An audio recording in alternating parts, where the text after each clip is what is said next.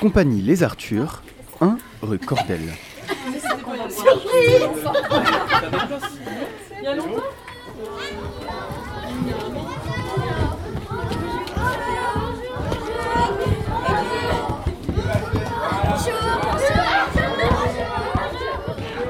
Pascal Boursier, un des fondateurs de la Compagnie des Arthurs, nous raconte la création de l'association. On est trois à avoir euh, créé la Compagnie des Arthurs. Euh, on est trois issus du Conservatoire régional d'art dramatique d'Angers. Et on a, comme beaucoup de jeunes à, cette époque-là, créé notre petite association pour pouvoir tout simplement euh, jouer nos spectacles. On était à peu près 6 ou 7. Et puis du coup, de ces 6 ou 7, ça s'est un petit peu éclaté. Et il y en a trois qui sont restés, c'est-à-dire Gwenaël Raveau, Philippe Roland et moi-même, donc qui avons décidé de vraiment concrétiser le, plaisir qu'on avait de, travailler ensemble. Et puis surtout parce qu'on n'avait qu'une envie, c'était de faire ce métier ici, chez nous, aussi à Angers. C'était aussi fait pour, euh, pour apprendre un métier, pour commencer vraiment à être sur le terrain.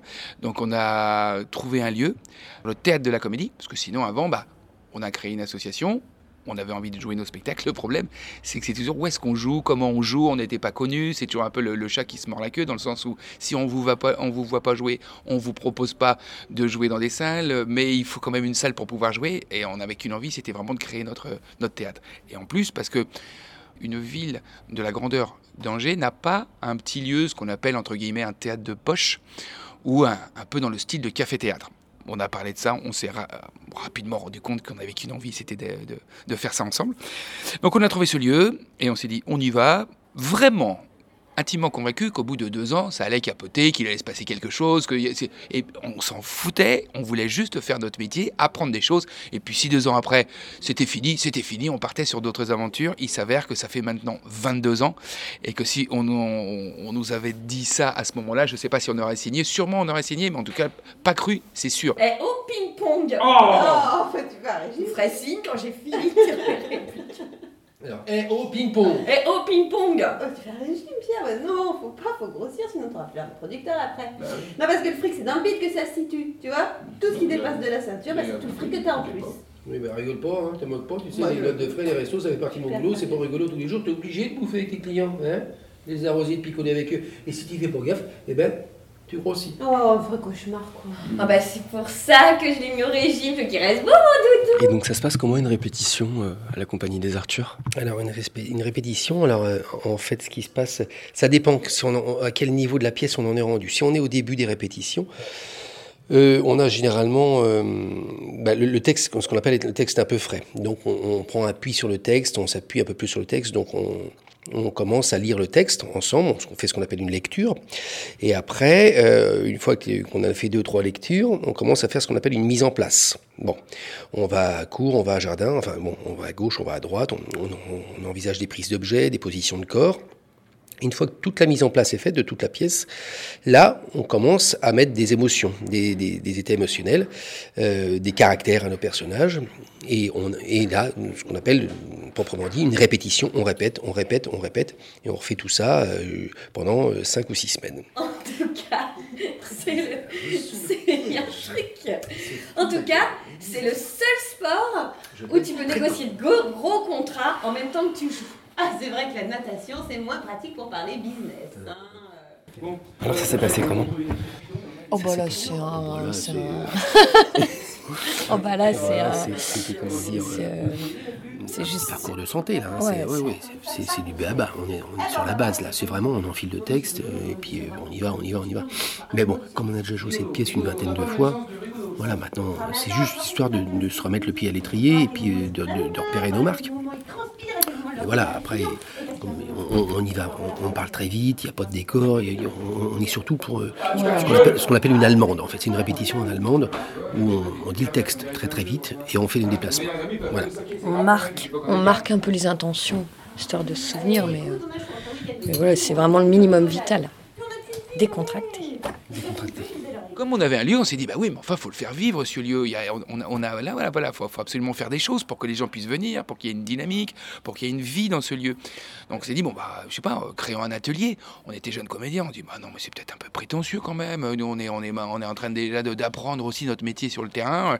C'est pas grave, allez, on essaye. Il s'avère que euh, ça a pris très rapidement et qu'on a trouvé aussi notre identité, notre, euh, notre ADN qui était surtout le fait de déconner, le fait de se faire plaisir, le fait de vraiment proposer aux gens de venir décompresser avec un minimum de rigueur et de sérieux pour pouvoir apprendre quand même des choses. Et on a toujours abordé, même dans les ateliers, du théâtre contemporain, mais aussi classique, du théâtre comique, mais aussi dramatique. Les cours sont, euh, proposés euh, à quasiment tout le monde, de 7 à 77, puisque euh, c'est pour les enfants le mercredi après-midi, les ados le samedi après-midi, et les adultes les soirs de semaine.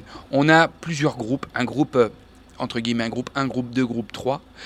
Le groupe 1, le mardi soir, ce sont des gens qui n'ont jamais fait théâtre ou un tout petit peu. Donc c'est vraiment bien, bien prendre conscience des bases techniques du théâtre, l'articulation, la respiration, la position du corps, le jeu des regards et tout ce qu'on va appeler la création d'un personnage au travers le corporel.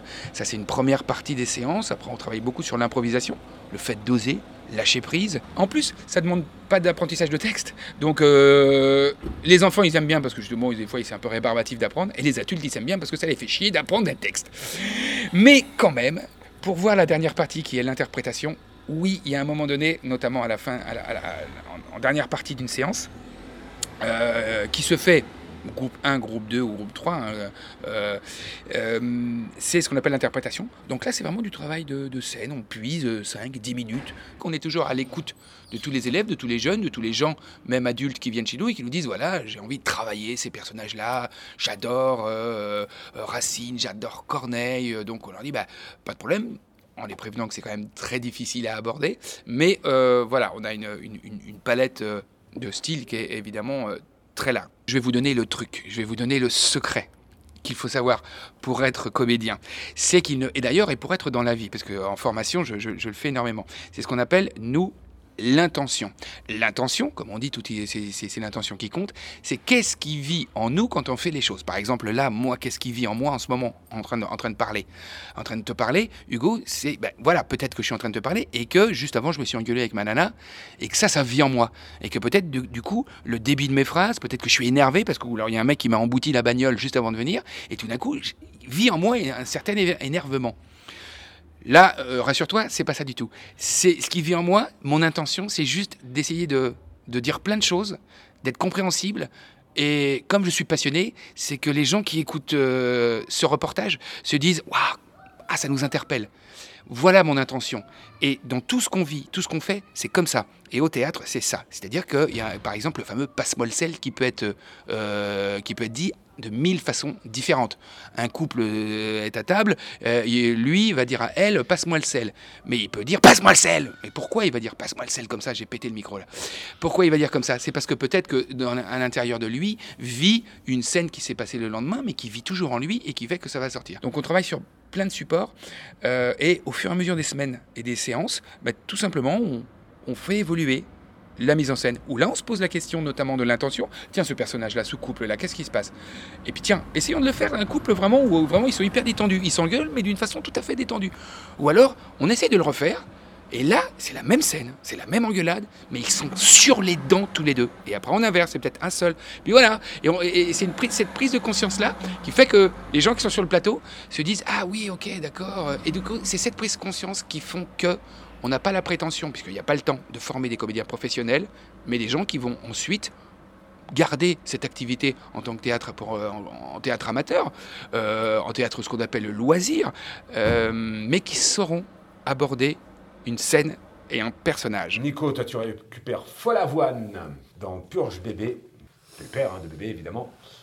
Une scène avec la bonne Andrea. Tiens, Andrea, c'est une femme du monde de Georges Feydeau, là aussi, hein, le rôle de pervenche. Vous l'avez pas encore vu? Non, c'est cool. Ah, c'est bien. Bah, en fait, c'est ce qui comme je le dis, c'est un théâtre, de poche. Alors théâtre de poche, comme une poche, c'est que ça tient dans une poche, donc c'est un tout petit théâtre. Mais ce qui, ce qui a des, inconvénients, euh, puisque c'est petit, donc euh, on met peut-être moins de monde que dans des grandes salles. Automatiquement, d'abord, juste pour le mobilier, déjà, c'est qu'on est obligé de prévoir des plateaux qui sont pas très grands. Enfin, déjà, si on prend un canapé, on essaie d'acheter le plus petit canapé. Si on prend un bureau, on essaie d'acheter le plus petit bureau. Et si on prend des comédiens, on prend les plus petits comédiens et les moins grands c'est qu'on a quand même eu un jour un comédien et la tête carrément ses cheveux allaient dans les projecteurs et ça commençait à devenir catastrophique parce que voilà. Mais euh, donc euh, euh, donc on adapte déjà, mais c'est vrai en plus le décor. Du coup, ça devient assez simple à éclairer, un petit plateau. Sauf que quand on voilà un créateur de lumière vient chez nous. Euh, et qu'on lui demande de vraiment pouvoir rêver à, vraiment des, ambiances euh, lumineuses, il va nous dire rapidement oui mais sur un petit lieu comme ça je peux pas tout faire.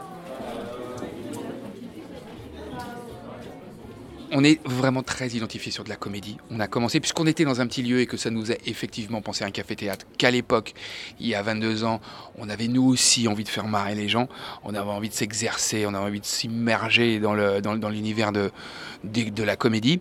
Euh, donc du coup, bah, on a joué tous les standards, le Splendide, euh, le Père Noël est une ordure, euh, Papy fait de la résistance, qu'on a monté, qui a été réécrit par la mode, adapté pour nous, parce qu'il a trouvé plus bien, il a trouvé des, des Bref, on a joué les bronzés, les bronzés font du ski dans un petit, sur un petit plateau comme ça, au mois de juin à 40 degrés, avec des combines de ski. Pour, on, a, on a joué le dîner de con, on a joué l'emmerdeur, on a joué Cuisine et dépendance, on a joué un air de famille, enfin tous les grands standards de, de la comédie euh, contemporaine. Donc on est très identifié.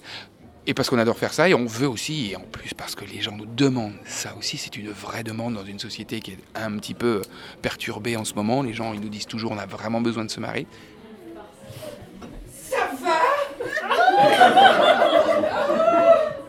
Ça se passe bien? Oui, tu vas bien, ma nounou, tu vas bien.